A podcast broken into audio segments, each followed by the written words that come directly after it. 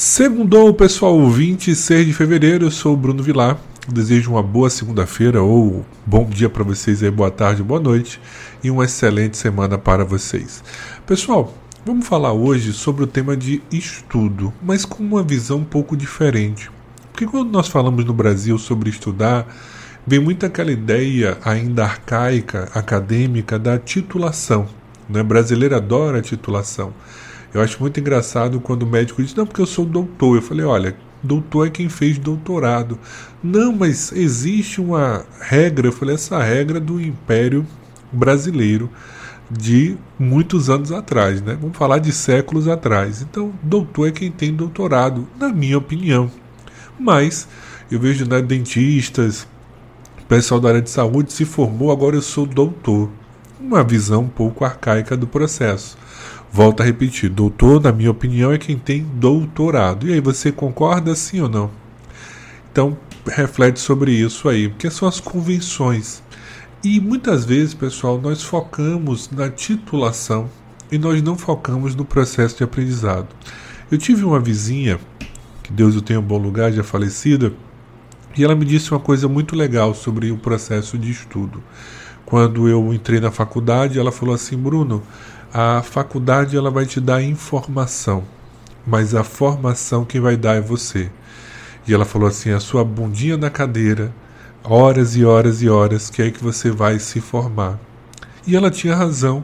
Quando eu cheguei na faculdade, eu tive a sorte de logo começar a trabalhar, porque eu fiz licenciatura em matemática e consegui emprego logo antes da faculdade. Eu tinha feito ciências contábeis, depois eu fiz matemática, só para vocês entenderem o contexto.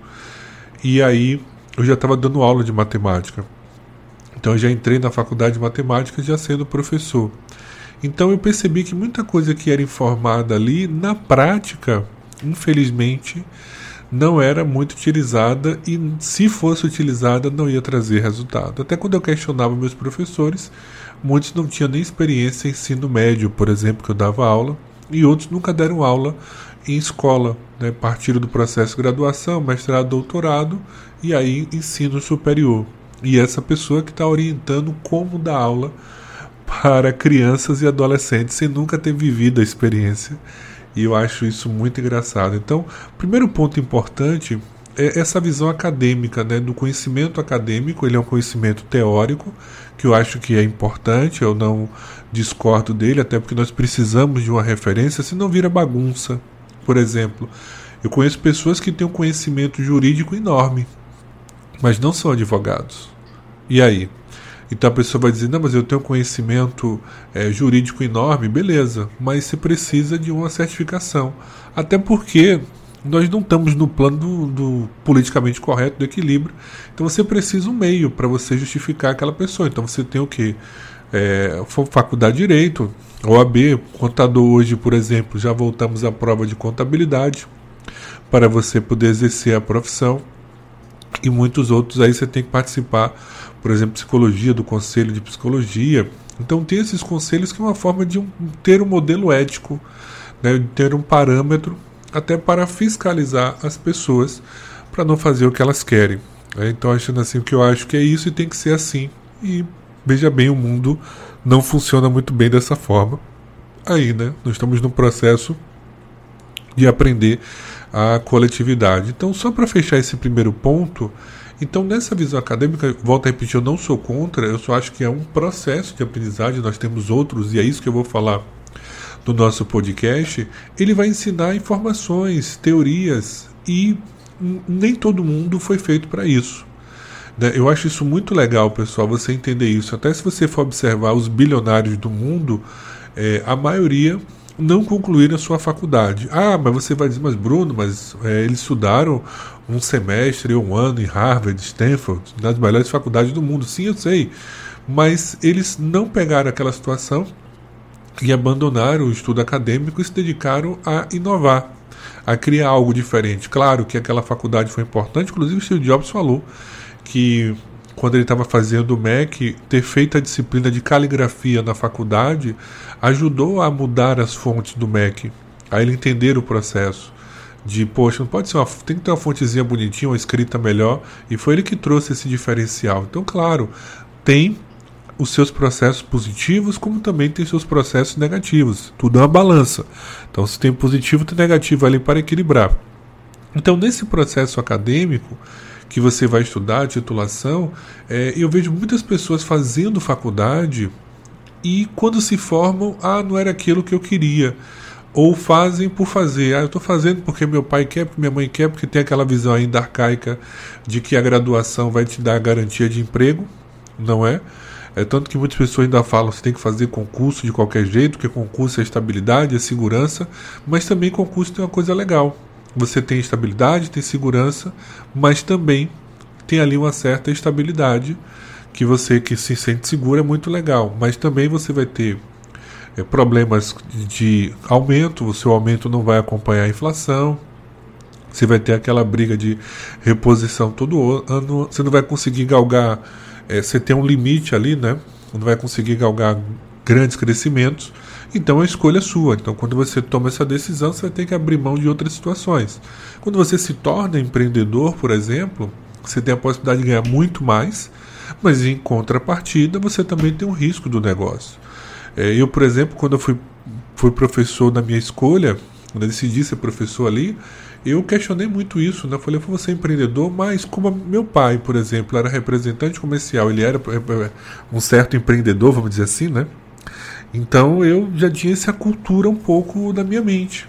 E eu percebi que era uma grande escolha. Quando eu larguei a escola, por exemplo, quando eu falei a escola como professor que eu dava aula, e decidi a trabalhar com um concurso que é totalmente incerto, você não tem contrato, não tem nada, e você fica à mercê de um edital.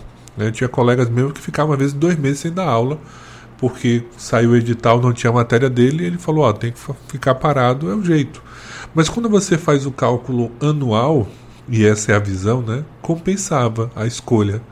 Por mais que você ficasse ali um ou dois meses parado, mas o cálculo anual compensava a escolha. Claro, que aí você tinha que ter todo o equilíbrio, saber poupar, entender que aquele dinheiro ali você não pode usar 100% dele. Esse é um, um risco aí do empreendedorismo que você não pode usar 100%, porque ah, esse mês foi muito bom, não sei se o mês que vem vai ser tão bom assim. Então eu tenho que ter esse certo equilíbrio aí, tem que ter esse jogo de cintura, essa reserva no processo.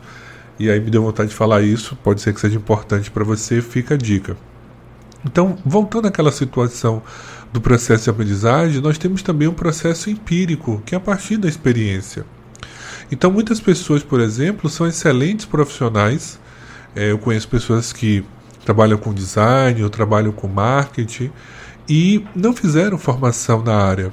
Eu tenho um, um colega meu que ele é formado em direito, mas ele que faz as artes, é, algumas artes minhas do meu site, da, das redes sociais, quando eu quero uma coisa mais refinada, quem faz é ele. E a formação dele é direito. Mas ele foi ali testando, foi aprendendo, foi desenvolvendo, porque o aprendizado também tem isso. É, é a prática é a prática, é o questionamento, e aí eu posso fazer melhor, eu vou mudar, eu vou aperfeiçoar. Então hoje, quantas vezes você vê pessoas que são formadas em direito e fazendo TikTok? Ou formado em outras áreas e atuando numa área totalmente diferente. Por quê? Porque hoje vivemos um tempo, pessoal, muito diferente de anos atrás, e é que você precisa ter um cuidado. Acabou aquela ideia né, antiga, de gerações anteriores, de eu faço uma faculdade e o emprego está garantido. Eu me lembro que no início dos anos 2000, foi logo quando eu entrei logo na faculdade ali, a febre era mestrado. E você precisava fazer mestrado, porque você tinha que fazer mestrado, doutorado, e era essa febre na faculdade, porque você precisava garantir o emprego. Como eu já dava aula, já tinham noção do mercado, eu ficava na minha. E muitos colegas fizeram mestrado, doutorado, foi uma opção deles e continuam sem trabalho. Por quê? Inclusive, depois, anos depois, eu até li uma reportagem do Jornal à Tarde falando sobre isso, né? o custo de contratar um mestre doutorado, porque ele tem a graduação, ele tem a especialização, mas ele não tinha o conhecimento prático. E aí estava reclamando as empresas dessa situação. Eu contrato um doutor, mas ele não tem o conhecimento prático. Eu preciso ensinar ele, porque a teoria é uma coisa, a prática é totalmente diferente. Então você investe muito em título, né, investe em currículo, mas muitas vezes não investe em conhecimento. Por exemplo, uma coisa que eu sempre digo bastante: ao pessoal que está fazendo direito. Vai fazer direito? Vou. Decida o mais rápido possível. Claro, se for no primeiro semestre, melhor ainda. Se você quer advogar ou se você quer estudar para concurso. Porque são estudos diferentes, são funções diferentes, são atividades diferentes. Bruno, mas é a mesma coisa, a faculdade, é o direito? Não. Estudar para concurso é uma coisa, se formar para ser advogado é outra coisa totalmente diferente. Então, se você vai ser advogado e você decidiu ser advogado, comece a estagiar o mais rápido possível para você entender como funciona na prática. Eu digo que eu passei por isso. É, eu fui processado uma vez, contratei um advogado amigo meu, um grande especialista, e, e ele me atendeu, né? Falou: Bruno, como você é meu amigo, inclusive quem vai cuidar da sua causa sou eu. O que aconteceu? Ele preparou uma defesa, foi para pequenas causas, de acho que 10, 12 laudas. E aí o advogado que me acompanhou no dia falou assim: Poxa, o doutor escreveu demais. Aqui no, no juizado não funciona assim. Você tem que ser muito objetivo, porque se você escrever. É, como é que se diz? Com muitas laudas, o pessoal acaba não lendo. E o que aconteceu? Eu acabei perdendo um processo, coisas da Bahia, que eu já tinha ganho né, a pessoa entrou com o processo e ela me colocou como co cobrança de algo que não era, não fazia parte da situação. E aí eu tinha ganho já esse processo, a pessoa entrou com o mesmo processo e ganhou. E aí na minha defesa estava lá falando que já tinha uma decisão anterior sobre essa situação. E aí depois tive que ir para a segunda instância, mas graças a Deus consegui resolver. Então falta muitas vezes essa habilidade prática, que quem está no dia a dia é que vai conhecer. Por isso que quando eu digo faça essa escolha é importante. Então, se você está fazendo contabilidade ou qualquer outro curso, faça essa escolha. Qual é a área que eu quero atuar? Porque você vai direcionar sua energia para essa área e você vai procurar elementos para o seu crescimento. Eu, por exemplo, sou um curioso sensacional. Então eu fiz graduação em matemática. Anos depois eu falei assim: Poxa, eu quero fazer algo novo. fui fazer licenciatura em filosofia. Também sou graduado em filosofia. E o pessoal assim: Pô, você é uma figura, né? Matemático, filósofo. Eu falei: Velho, tem tudo a ver. E a filosofia mudou muito a minha mente. E aí depois eu comecei a entrar nesse processo terapêutico, acabei fazendo formação e é engraçado porque as minhas formações quando eu faço, o meu foco nunca é assim um atendimento profissional de primeira. Eu sempre faço esses cursos de autoconhecimento, desenvolvimento, até pós-graduação muitas vezes, eu faço pensando na minha pessoa. E aí depois eu vou verificar se eu vou atuar ou não. Por exemplo, eu tenho pós-graduação em neurociência e desenvolvimento humano, em psicoterapia, e eu tenho pós-graduação também em psicoterapia, neurociência e desenvolvimento humano e neuropsicopedagogia. Mas eu fiz isso por curiosidade inicial. E aí depois que eu comecei a colocar isso em prática, foi surgindo necessidades de alguns alunos. Eu comecei, por exemplo, como coach, é, fazendo esse trabalho de coach de aprendizagem, aí eu percebi que precisava ampliar essa, essa versão de, de coach e tra tratar, tratar dos meus alunos com outras situações, porque eu percebia que tinha questões emocionais ali, e eu, poxa, eu acho que você tem que ser profissional lidar com isso, né? sair dessa ideia do achômetro, que eu sempre digo, olha, isso aqui é um profissional que tem que resolver. E sempre fui curioso para entender, porque eu tinha alunos assim, poxa, o aluno estuda corretamente, ele se dedica, quando chega na hora da prova ele tem um surto, ele tem um processo de esquecimento, e aí eu comecei a me questionar sobre isso. E aí foi que eu fui entender o processo de crenças limitantes, do inconsciente que trava, os bloqueios que acontecem, e isso foi me dando uma outra visão. E aí eu fui entendendo as coisas. Eu dizer a vocês, eu sou curioso, então eu leio coisas totalmente diferentes. Eu estudo filosofia, mas eu estudo também outras coisas de espiritualidade. Eu adoro misturar as coisas no sentido de buscar pontos comuns. E uma das coisas que eu até vou até fugir um pouquinho aqui que eu encontrei na faculdade de filosofia foi uma certa dificuldade porque quando eu vi alguns conceitos eu dizia assim, mas isso é um conceito budista. E aí o pessoal dizia lá, vem você com as suas viagens, Bruno. Mas tinha sentido, inclusive depois eu, eu pesquisando encontrei é, é, artigos sobre Sartre, o budismo e outras coisas ali, o budismo trazendo, porque quando você tem essa visão ampla, você talvez vai reclamar e dizer assim: ah, mas você não é um especialista, e a gente vende essa ideia cada vez mais que eu tenho que ser especialista é, no processo, e talvez não, que você tem que ter uma visão ampla, até porque você vai mudar de, de atividades. Se você observar a história da pessoa, ela está sempre mudando, inclusive até do ponto de vista de negócios, por exemplo, se você não estiver inovando, você vai acabar tendo um processo de queda. Eu, eu me lembro que há uns 15 anos atrás eu acabei tendo um almoço, e nesse almoço estava participando lá um dos diretores da Saraiva. E ele falando de modernidade, falando que a e-book é o futuro e tal. Eu falei: olha, o e-book pode até ser o futuro. Agora não tem como prever em quantos anos vai ser esse futuro. E aí eles começaram a investir em eletrodoméstico, um bocado de coisa, você já sabe o resultado aí, a Saraiva hoje, infelizmente, fechou, né? Tá no processo aí de falência. E eu nem sei se ainda continua, se ainda continua só online, eu acho. Muitas lojas físicas já fecharam, nem sei se ainda continua com loja física ainda.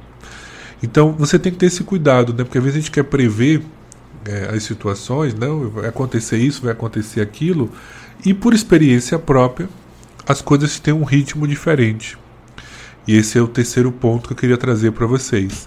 Por isso que você tem que investir no seu autoconhecimento, no seu desenvolvimento, e pessoal, independente da sua situação. Porque se você, por exemplo, for um pedreiro, se você investe em autoconhecimento, em técnicas de trabalho, você vai trabalhar melhor. Esses dias eu estava vendo um vídeo no TikTok que eu achei muito engraçado, né? O pessoal brincando lá sobre o pintor. Ah, eu quero. Quanto é que você cobra para pintar? Ele falou X. E aí o pintor chegou com a máquina e pintou em um dia. Ah, eu vou pagar tanto para você trabalhar um dia só. Ele falou: ó, o, o serviço foi esse. Agora, se eu tive condições de fazer algo bem feito em um dia, é um problema meu. Mas ele o que investiu numa máquina, investiu em equipamentos. Então ele falou assim: não, o que, eu posso fazer diferente? O que eu posso fazer de melhor? Né? Então você vê hoje que você tem várias pessoas é, que são TikTokers que trabalham como pedreiro mostrando o trabalho delas e tem hoje milhões de seguidores. E hoje eles trabalham com o quê? Fazendo marketing de peças ali de forma né, bem sutil, mas eles ficam fazendo marketing ali de peças, de produtos e trabalhando também com a atividade deles. Então, assim, ele não ficou preso à atividade. Então, o que eu posso fazer de melhor com essa atividade? Porque quando eu fui fazer matemática, é uma coisa que me disseram: Ah, Bruno, você vai passar necessidade porque matemática, professor nesse país, não, não é bem valorizado. Eu falei: Olha, é a sua visão. Isso eu tive sempre na minha cabeça que o importante é você ser um bom profissional. Independente da área, se você for um bom profissional, nunca vai faltar trabalho para você e você vai ter uma condição de ganhar melhor, porque você vai ter uma produtividade diferenciada, você vai ter elementos diferenciados. Até hoje, eu recebo convites de trabalho de coordenadores que trabalharam comigo anos atrás, que estão trabalhando em outro curso. Poxa, Bruno, lembrei de você. E aí é possível? Hoje, eu atuo muito pouco como professor de matemática e lógica, só quando eu tenho meus cursos ali para regravar e alguns parceiros que ainda mantenho, mas eu trabalho com outras coisas hoje, então não consigo mais ter aquele ritmo que eu dava aula de manhã, de tarde e de noite. Então eu tenho uma certa carga horária semanal. Eu até brinco, vai ter que se encaixar ali naquela carga horáriazinha semanal. Beleza? Então, para vocês, o que significa aprender? Né? E o que significa dizer que o conhecimento é útil? Aí eu sempre digo, olha, o conhecimento é útil, é o que faz você crescer e o que faz você ampliar o processo. Claro que quando a gente fala de aprendizagem, pessoal, é importante você entender assim, nem todo mundo é curioso. Né? Tem pessoas que querem a fórmula pronta, a receita de bolo. Por isso que você vê aí no marketing digital essas promessas de emagreça em 14 dias, é, faça isso em 10 dias, e as pessoas querem muito isso. Porque a receita de bolo, que eu não sei se vai dar certo ou não, ela, ela não precisa de muita coisa, é só seguir ali o modelo. Só que tem um problema disso, né? Você acaba tendo problema na sua capacidade de desenvolver. Acho que eu já comentei sobre isso aqui em podcasts anteriores, que pela primeira vez na história da humanidade, a geração futura tem um QI inferior à geração anterior. Então significa dizer que em vez de estarmos evoluindo intelectualmente, nós estamos regredindo. Por quê? Esse excesso de facilidade, esse excesso de não precisar pensar, de não precisar refletir, é que faz você acabar perdendo uma coisa sensacional que nós temos hoje em dia, que é a nossa capacidade de aprender, de evoluir. E eu acho que na história da humanidade você tem hoje, apesar de todos os problemas, todas as dificuldades, você tem hoje uma possibilidade de ascensão que, se você for fazer uma avaliação histórica, em muitas gerações você não conseguia, em muitas sociedades você não conseguia fazer. Então, por mais que você venha de colégio público, por exemplo, se você se esforçar se dedicar, ah, talvez você tenha que se dedicar mais, sim, tudo bem, mas você pode ascender, você pode crescer profissionalmente. Você tem hoje essa possibilidade que o capitalismo, não estou dizendo que é a melhor forma de, de economia, também não vou dizer que é a pior, é, tem uma frase que eu gosto muito de um economista que diz assim: é, o socialismo é muito bom na teoria, péssimo na prática. O capitalismo ele é péssimo na teoria, mas é a melhor opção na prática. Então há uma diferença aí do que, é, do que seria melhor na teoria e na prática. Então o capitalismo ele permite esse processo de você ver o que você pode fazer diferente. Então é você ter essa mentalidade do que eu posso fazer. Então eu, por exemplo, quando eu era professor, só professor, né? Eu vou dizer quando era professor, desculpa, quando era só professor, eu sempre digo meus colegas, olha, a gente tem que criar rendas de produtos que a gente ganhe sem precisar estar trabalhando. Porque se eu ficar só preso à hora aula, eu fico dependente do trabalho. E aí eu me lembro que logo quando eu comecei a dar aula, um colega chegou assim, poxa Bruna, você quer gravar um DVD aí é, conosco e tal? Eu falei, pô, quero. E gravei um DVD. E, poxa, eu vendia bastante esse DVD. E era uma renda que eu tinha muito legal.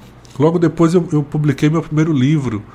E, pô, é muito legal porque, por exemplo, eu estou aqui conversando com vocês agora, estou batendo um papo, mas eu não estou dependente é, de, pô, eu preciso trabalhar daqui uma hora para fazer. Não, eu estou aqui agora, nesse momento, estão vendendo meus cursos, estão vendendo meus livros, então eu estou gerando um recurso sem precisar ter o trabalho, que é o que você tem que entender do processo do sistema. Quando você é horista, ou seja, você ganha por hora, você tem uma certa limitação. Então, para você ganhar esse dinheiro a mais, você precisa fazer coisas que não precisam da sua dedicação toda hora. É por isso que eu falei, eu tenho livros, eu tenho cursos online que isso me permite, por exemplo, estar tá gerando receita e eu estar tá fazendo atividade. Eu posso estar tá na praia, como eu estou aqui agora, gravando o nosso podcast e estou tranquilo, porque não estou precisando estar tá trabalhando para gerar receita. Eu acho que essa é a grande questão do sucesso, né, da, da, independência financeira. É, é, que o pessoal antigamente falava assim: compre casa, né, tem aluguel. Por quê? Porque o aluguel você vai receber todo mês. Mas hoje você tem outras formas de você fazer isso, né? de você é, disponibilizar o seu conteúdo. Eu acho isso muito legal, porque hoje você tem várias plataformas que você pode disponibilizar seu, seu curso, seu e-book. E, e é interessante, pessoal, como hoje o mundo está tão aberto que você pode vender curso de qualquer coisa. Isso é legal. Você pode vender curso de marcenaria, de trabalhar com, com, com pedreiro, de, de escrita, de qualquer coisa, de trabalho de manicure. Quantas pessoas estão ganhando muito dinheiro vendendo cursos de manicure, pedicure? Então, assim, isso é legal hoje, porque o conhecimento ele saiu um pouco dessa visão acadêmica da titulação e passou a ser um conhecimento prático. E hoje, cada vez mais, você tem essa disponibilidade de conhecimentos práticos. Eu acho isso que é muito legal desse processo, claro, que só tem que ter um cuidado, porque às vezes esse conhecimento prático ele é só uma introdução. Né? É a prática, é a sua capacidade de percepção que vai ampliar esse processo. Então você precisa perceber o que, que é útil para você, né? Então, o que, que é legal? Então, por exemplo, quando eu comecei o meu site, eu falei, pô, eu tenho que entender de marketing digital. Eu fui estudar. Aí eu falei, poxa, eu contratei uma agência. Eu falei, pô, não estou gostando do resultado. Aí foi o que eu fiz. Eu vou entender de tráfego. Então eu comecei a buscar, a entender as coisas. Aí, eu, poxa, eu preciso entender de copyright. Eu fui lá e fui estudar copyright. Claro que tem algumas coisas do copyright que eu não concordo, não utilizo, e aí eu, eu vou, vou do meu jeito. Então, hoje, quem são os meus alunos? São as pessoas que já me conhecem, que acabam indicando que são dos meus produtos, ou pessoas que eu vou conhecer no Instagram então eu tenho essa facilidade em me apresentar para as pessoas e depois a gente acabar é, oferecendo outros produtos, pessoas sentindo mais à vontade. E eu gosto assim. Que você sinta que o produto vai mudar a sua vida. Eu, eu tenho muito essa preocupação de sempre produzir coisas que vão mudar a vida de outra pessoa. Então, eu, por exemplo, em matemática, a minha linha de trabalho é ensinar para quem tem dificuldade. Eu sempre digo isso. Olha, eu, meu foco para quem já sabe, beleza. Mas o meu foco é ensinar para quem não sabe. Por quê? Porque eu já sofri com a matemática. Eu fui para recuperação de matemática na quinta, sexta, sétima série. E ali eu entendi que você às vezes olha aquela situação daquele quadro ali e você fala: Meu Deus, o que é isso? Não estou entendendo nada. Então eu percebi que tem esse público, é o público que eu me identifico, e aí é o público que eu trabalho. E eu sempre digo: minhas aulas são focadas com esse objetivo é tanto que eu tenho o meu projeto começando do zero, que eu coloco lá um nivelamento, e eu me lembro que quando eu falei assim, pô, eu vou fazer um começando do zero, o pessoal, você tá louco? Ninguém vai querer começando do zero. falei, você não sabe o universo de pessoas que gostariam de começar do zero e que precisam começar do zero, porque não tiveram boa base na escola. E hoje, vários cursos, inclusive, utilizam essa nomenclatura começando do zero nos seus produtos. Eu fico muito triste quando eu vejo, por exemplo, o pessoal anunciar matemática do zero com 4 horas, 6 horas. Eu falei, pô, meu curso tem mais de 30 horas e as pessoas fazendo isso com 4, 6 horas e não é o objetivo do Começando do Zero. É, ser um curso rasteiro, não. É um curso que vai pegar você do zero, mas você vai chegar ao 10 em 4, 6 horas de matemática. Não vai aprender muita coisa.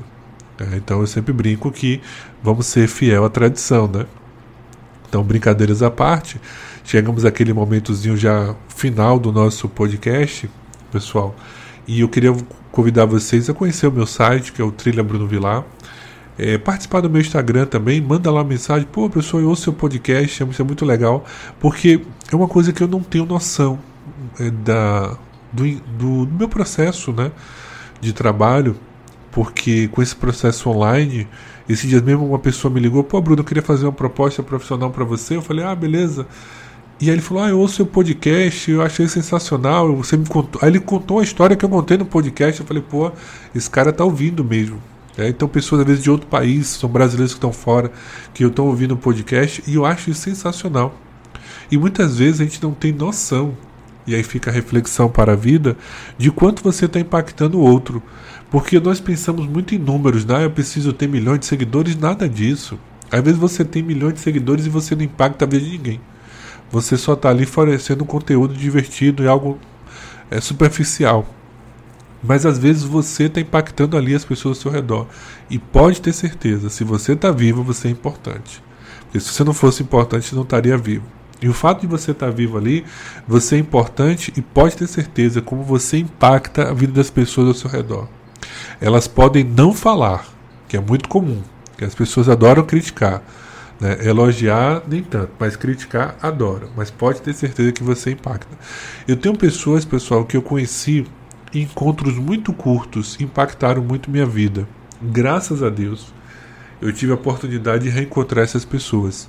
É, quando eu comecei a dar aula de matemática para concurso, na época estava um senhor chegou para mim e disse assim: Poxa, Bruno, você é um cara legal, gente boa, sua aula é até boa, mas para concurso é horrível.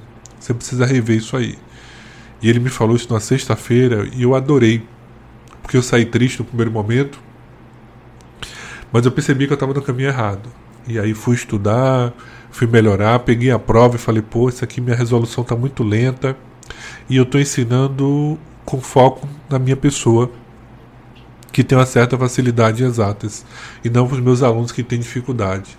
E foi tão legal isso que quando eu fui fazer a segunda turma, é, vários alunos chegaram na secretária e falaram assim: pô, o que aconteceu com o professor? Porque a aula dele está maravilhosa, ele mudou completamente a aula, a metodologia dele está excelente. É a mesma pessoa?